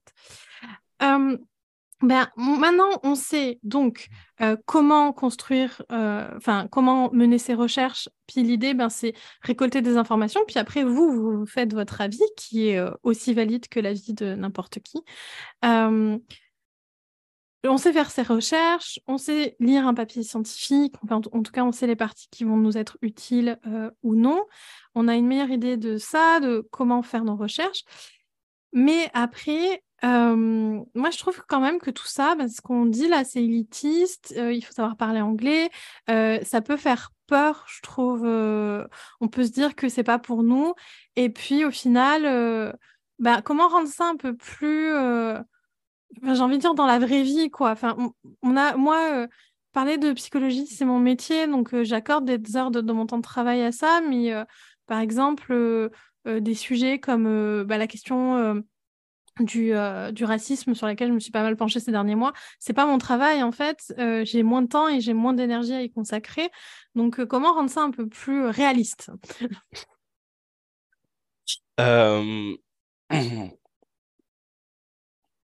J'aurais envie de dire que on en a parlé vite fait un peu. Là, on est en train de donner un overview vraiment, une vision vraiment complète de jusqu'où on peut aller. Puis, par souci de euh, complétion, là, de, de, vraiment couvrir tout, on parle de, ben, on peut aller jusqu'à ce que font les gens dont c'est le métier de travailler sur ces domaines-là. Euh, et donc, du coup, bien sûr que c'est élitiste, bien sûr que c'est inaccessible à tout le monde parce qu'on est en train de parler de, encore une fois, quelque chose dont c'est le métier des gens de faire ça. Puis si c'est pas votre métier par définition, c'est inaccessible à vous. Euh, le point important, moi, que j'ai, c'est que encore une fois, personne n'est obligé d'aller jusque-là. Euh, l'idée, c'est de savoir que ça existe, puis savoir jusqu'où on peut aller, et puis savoir où on met la limite. Euh, c'est ça, c'est encore une fois juste commencer à se renseigner et être conscient de quand je vois une référence, moi le premier, hein, quand je lis un livre, a fortiori quand c'est pas mon métier, mais même des fois dans mon métier, que je vois une référence, je vais pas forcément aller lire la référence pour voir si c'est vrai là. Mais c'est juste avoir confiance de OK, un tel, il dit ça, puis il a cité ses sources. Puis j'ai décidé de m'arrêter là, puis c'est ce niveau de, de satisfaction que j'ai avec à quel point j'ai vérifié mes sources. Puis déjà, juste être conscient de ça, je pense que c'est ce qui aide le plus à identifier euh, qu'est-ce que je dis parce que c'est mon opinion et c'est ce que je crois, qu'est-ce que je dis parce que quelqu'un que, dont je fais confiance a dit ça, et qu'est-ce que je dis parce que je suis allé au bout, puis je peux avoir un argument euh, vraiment euh, construit de non, j'ai, je peux pointer sur des articles. Je pense déjà, juste avoir l'habitude de faire ça, en fait, ça, c'est un peu une espèce de cercle vertueux où ça donne conscience des limitations de, de la portée de ce qu'on dit. Puis ça fait que quand il y a des sujets qui vont vraiment nous intéresser, on va avoir les réflexes de savoir comment aller plus loin, puis où est-ce qu'on s'est arrêté qu'est-ce qu'on pourrait faire pour aller plus loin. Euh, puis après, c'est toujours pareil. Au plus on va s'intéresser à un sujet, au plus on va euh, connaître des noms qui reviennent, au plus on, va avoir des auteurs auxquels on fait confiance parce que, euh, je sais pas moi, si un auteur, une fois, on lit un truc, on regarde toutes ses sources de manière poussée, peut-être que la prochaine fois, on sait que c'est un auteur qui cite ses sources, puis dont les sources sont sérieuses, puis on, va être comme, bon, ben, cette fois-ci, là, je, peux à, peu près faire confiance pour mes besoins à cet auteur-là tant qu'il cite ses sources. Ça ne veut pas dire qu'à un moment donné, on ne va pas aller plus loin si on veut vraiment affirmer quelque chose, mais ça, c'est une question de à quel point je veux en être sûr, à quel point je, je veux être solide, puis quel est l'investissement de temps que je veux faire. Euh, il y a tout un pan de, de la littérature scientifique et de la vulgarisation scientifique dont le but, c'est précisément de, de faire ça, de rendre accessible la science. Puis forcément qu'on va perdre en précision, forcément qu'on va perdre en détail euh, quand on va faire de la vulgarisation scientifique. Ce qui est important, c'est de citer nos sources, de donner le pouvoir aux gens qui nous lisent, s'ils veulent aller plus loin, d'aller plus loin. Ça, c'est super important. Euh, c'est un gage de transparence. Mais ça ne veut pas dire que tout le monde doit aller plus loin. Euh, le fait de pouvoir aller plus loin, c'est déjà un bon marqueur. après, j'ai envie de dire, c'est toujours pareil. Des auteurs de confiance, des personnes de confiance. Euh, si vous savez que quelqu'un est, solide ou que vous avez une référence euh, dans vos connaissances qui est solide, euh, qui cite ses sources, ben c'est sûr que c'est des sources d'informations que vous pouvez aller poker. c'est des auteurs que vous pouvez aller lire en étant à peu près confiant de ce qu'ils vont dire. Ouais, je sais pas. Le point, c'est. Ouais. Moi, ben, tout ça, donc, je trouve que c'est important. par exemple, au Québec, on a une maison d'édition qui est fondée par une chercheuse en psychologie. Et l'idée, c'est que ça s'appuie un peu comme sur la construction des papiers scientifiques. Les, livres publiés sont révisés par des pairs scientifiques et aussi par des non-professionnels pour vérifier l'accessibilité, parce que ce sont des livres de vulgarisation scientifique. Donc, par exemple, moi, cette maison d'édition, bah, je lui fais super confiance dans ses, dans ses publications, en fait. ça peut être moi, j'aime bien sur les livres, ben, regarder à la fin les ressources, la, quantité de ressources de, bas de page. Pour, par exemple, les réseaux sociaux sur Instagram, je vais vérifier. Il y a plein de comptes qui mettent leurs sources dans les commentaires, dans les, visions, ou qui disent contactez-moi si vous voulez les sources. Moi, c'est souvent ce, que, je fais parce que j'ai pas la place de, mettre les ressources. Donc, je dis qu'elles sont disponibles et qu'on peut me contacter pour les avoir. Je dirais aussi de faire attention à l'intention de la personne, en fait. par exemple, si on reprend l'exemple de Sarah sur les pensées créent ma réalité de vie, ben, la personne qui me dit ça, puis qui derrière veut me vendre un programme pour m'accompagner à changer mes pensées, moi, ce que je vais, moi vraiment, si je veux que vous reteniez quelque chose de cet épisode, c'est demander les sources aux gens, même si vous n'allez pas les lire et les vérifier. Parce qu'en fait, moi, la personne, ce que j'aurais envie de lui dire, c'est OK, quelles sont tes sources qui te font te dire ça? Ben, C'est mon coach qui m'a dit ça. Oui, non, mais ça, c'est c'est c'est la blague du rôti. Euh, je ne sais pas si vous la connaissez, mais euh, c'est l'histoire de deux filles qui euh, font cuire un rôti et qui coupent les extrémités à chaque fois.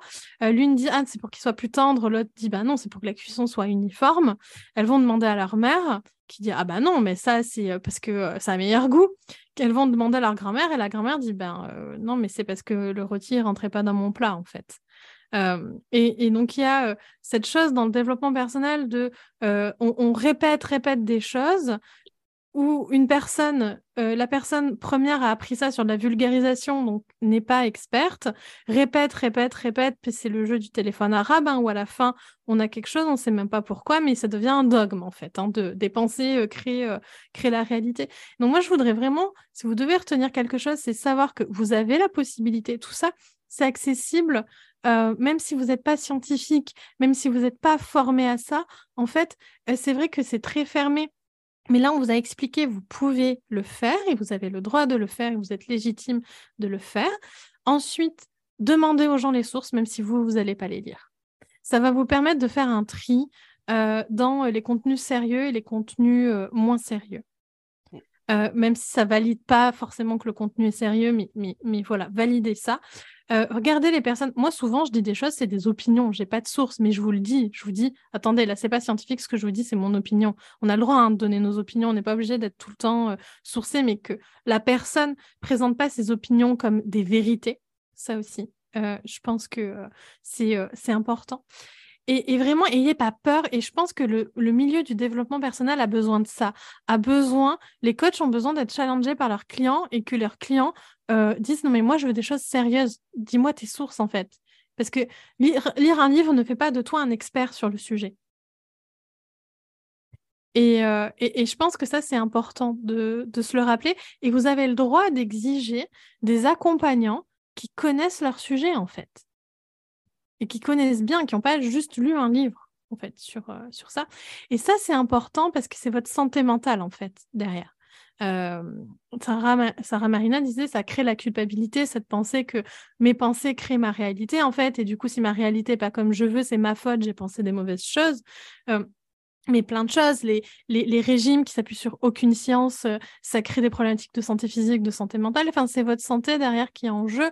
Donc prenez ce temps de juste demander aux gens comment tu été formé. Parce qu'un diplôme, alors ça garantit pas que la personne est, compétente non plus, mais comment tu as été formé Quelles sont tes sources? Qu'est-ce que tu vas lire? Comment tu t'auto-formes en fait? Qu'est-ce qu'il y a euh, derrière ça? Et par exemple, moi je trouve que la question de Sarah, je lui remercie de me l'avoir posée, parce que déjà ça a permis de créer ce podcast et de vous informer tous et toutes, mais je la trouve légitime en fait. Elle consomme mon contenu, elle a le droit de savoir comment moi je m'auto-forme sur euh, ces sujets-là en fait. Parce que si je lui dis, bah, je lis euh, le magazine Elle, elle a le droit de remettre beaucoup plus facilement en doute ce que je vous apporte que euh, si bon bah je vais euh, voilà. Ensuite, ce que je veux vous dire, c'est que la communauté scientifique, elle peut paraître fermée, mais en tout cas pour la communauté des psychologues, euh, des, des, chercheurs en psychologie, elle l'est très peu. Ils sont bizarrement, de façon assez surprenante, extrêmement accessible. N'hésitez pas à envoyer des mails, à, ouais, enfin, euh, moi j'ai toujours des réponses. Euh, je suis toujours surprise. Euh, je participe quand c'est ouvert à tout le monde. Je participe au colloque quand c'est ouvert à tout le monde. Je participe aux conférences en ligne. Et j'y allais vraiment avec un grand sentiment d'impostrice, de j'ai rien à faire là, j'ai pas de formation scientifique, j'ai pas de master en psychologie. Et en fait, j'ai toujours été accueillie extrêmement bien, avec des personnes en face très heureuses de voir que bah, d'autres personnes s'intéressaient à ça. Et, en fait, pour les chercheurs en psychologie, souvent, ce qu'ils veulent, c'est que leur recherche s'infuse chez les gens qui sont pas psychologues, qui sont pas chercheurs ou qui sont psychologues cliniciens sur, euh, sur le terrain. Souvent, eux, ce qu'ils veulent, c'est ça, en fait. Et donc, ils sont très heureux de, de, nous voir. Et donc, vous avez des labos, moi, il y a des labos que j'aime beaucoup, comme euh, le laboratoire de recherche sur le stress humain à Montréal qui a une newsletter qui s'adresse à tout le monde, pas juste euh, aux scientifiques. C'est le cas aussi de Cheetah House. Et en fait, au fur et à mesure de vos lectures, vous allez voir des des chercheurs, des laboratoires qui reviennent. N'hésitez pas à aller sur les... Euh, des fois, ils ont des réseaux sociaux même, pas, souvent, mais des fois, ils ont des réseaux sociaux. Ils ont très souvent une newsletter, une infolettre, donc n'hésitez pas à vous inscrire et n'hésitez pas à leur poser des questions. Moi, j'avais vraiment cette croyance de non, mais je vais me faire rembarrer parce que euh, j'ai rien à faire là. Et euh, jamais. Et même les, les, les, enseignants en faculté ou, ou, tout ça, si vous voyez un enseignant qui interviewait dans une émission, un podcast ou quoi, euh, des fois, ça peut être un peu long pour avoir une réponse à nos mails parce que c'est des gens qui ont plein de choses à faire et plein de mails. Mais j'ai toujours euh, rencontré des gens qui sont euh, passionnés de leur savoir et passionnés de le partager aussi et de le vulgariser aussi, en fait. Si je peux rajouter quelque chose mmh. là-dessus. Ouais, les scientifiques en général, je vais faire une grosse généralité, mais la communauté scientifique, ça reste cette catégorie de professionnels qui sont passionnés par leur travail. Fait qu'ils vont tout le temps être heureux de parler de leur travail. Puis, je pense que tout le monde a conscience que le monde scientifique est austère. Puis c'est un mal pour un bien qui est euh, la, le fait que la recherche est faite de manière sainement, puis tient la route. Mais je connais pas un seul scientifique qui euh, aime pas parler et vulgariser de son travail qu'il a le temps. Euh, contacter des labos, il y a plein de labos euh, qui ont des blogs, qui sont sur des réseaux sociaux. Tout ça, c'est des sources, encore une fois, là, par la logique qu'on a de c'est qui qui écrit ces articles? Ah, c'est des scientifiques qui sont reconnus dans la communauté, ils citent leurs sources, c'est des noms qui, euh, qui ont du poids, qui, euh, qui sont établis comme sachant ce qu'ils font. Il y a plein, plein, plein de ressources qui sont moins mises en avant, euh, mais de labos de recherche qui sont accessibles, qui essaient de faire ça de plus en plus. En particulier depuis la pandémie, il y a des cours ouverts, il y a des conférences ouvertes, il y a ce genre de choses. La seule chose à quoi il faut faire attention, c'est qu'il y a aussi des entreprises privées euh, qui embauchent des scientifiques, puis qui jouent ce jeu-là d'avoir des blogs. Euh, moi, j'aurais tendance à dire, soyez toujours, faites toujours plus attention. Quand c'est un labo d'une université, en général, c'est assez safe, c'est assez, c'est assez bien quand c'est une entreprise privée, il y a toujours la question de, OK, cette entreprise, elle se fait de l'argent d'une certaine manière. Elle ne fait pas ça euh, juste parce qu'elle est gentille. Si elle fait un article de blog, c'est qu'elle essaie de pousser quelque chose, elle essaie d'avoir de la visibilité. Ça ne veut pas dire que c'est tout le temps mal. Des fois, et probablement dans la plupart des cas, il y a des euh, entreprises qui font de la recherche, qui ont des blocs de recherche juste parce qu'ils veulent de la visibilité, ils veulent rayonner auprès du public, puis ils ont une approche de on va livrer notre recherche et ça va nous faire rayonner. Mais des fois, il y a des articles qui sont plus on va livrer de la recherche, mais orienté pour vous vendre un produit, etc. Quand c'est commercial, il faut toujours faire attention à ça. Quand c'est de la mm. recherche publique, en général, il y a des articles de très très bonne qualité. Le penchant de ça, c'est qu'ils ont moins d'argent pour faire du marketing et de la com, parce que c'est pas leur corps de métier, fait qu'ils sont plus durs à trouver. Mais une fois que vous les avez trouvés, en général, il y a énormément de très très bonnes vulgarisations scientifiques là-dessus. Euh, un point aussi intéressant, c'est regarder comment sont citées les sources. Euh, il y a une grande différence, et je pense que ça revient à la question du début qui euh, la personne demandait euh, en sciences humaines, des fois, je devais citer des sources où la source était juste un avis. Je comprenais pas pourquoi je faisais ça. C'est important de le faire parce qu'il y a un côté de je dis ça, mais c'est cette personne qui le dit. Puis cette personne, elle peut très bien avoir un avis. Puis c'est encore mieux si des fois, quand on le dit, quand, on fait la citation, on dit machin truc pense que ça. Puis il y a une différence entre je cite ça pour dire ça existe et j'appuie cette idée-là. Et c'est là où, dans de la littérature scientifique en général, c'est pas un souci quelque part de citer quelque chose avec quoi on n'est pas d'accord, parce qu'on n'est pas forcément en train de construire un argumentaire pour dire moi j'ai raison, on est en train d'amener quelque chose au débat. Et donc des fois c'est complètement ok de dire ben machin il pense ça, puis moi je suis pas d'accord avec ça, ou ou même juste machin pense ça, that's it. Moi là, je vais expliquer autre chose. Euh, et ça, c'est pareil. La manière dont les sources sont citées quand vous avez un texte ou, euh, ou une communication où c'est euh, ah ce que je dis, j'ai raison parce qu'il y a un tel qui a dit ça et un tel qui a dit ça.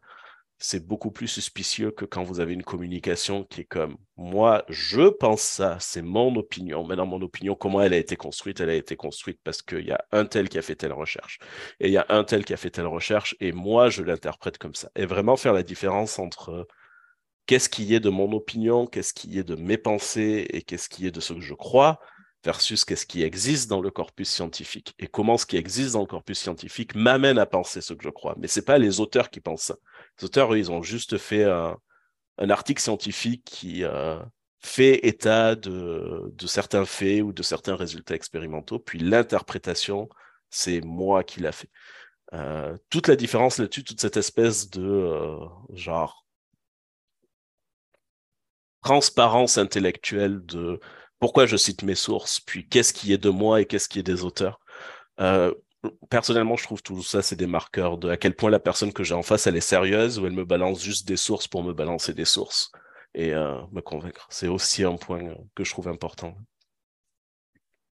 Mais merci pour ce long épisode. Merci si vous avez écouté jusqu'au bout.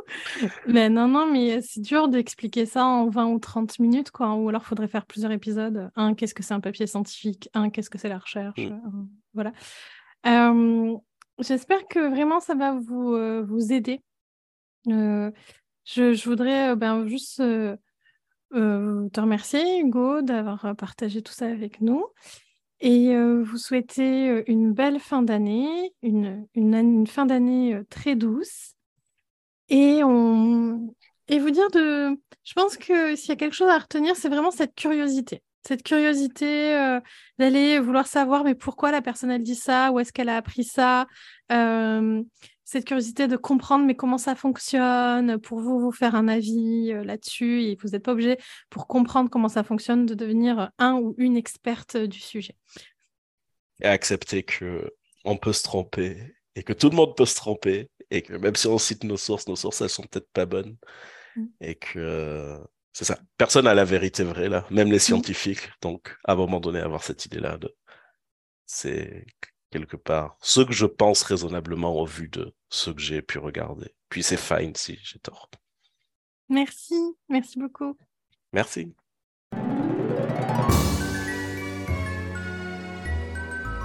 Je voulais encore te remercier d'avoir écouté cet épisode jusqu'au bout. Te souhaiter encore une fois une très belle fin d'année. Et si tu sens que c'est important pour toi d'acquérir plus d'informations et de pratique de l'autocompassion. Mon prochain cours d'autocompassion en pleine conscience commence le 25 janvier. Je te mets toutes les infos dans la barre.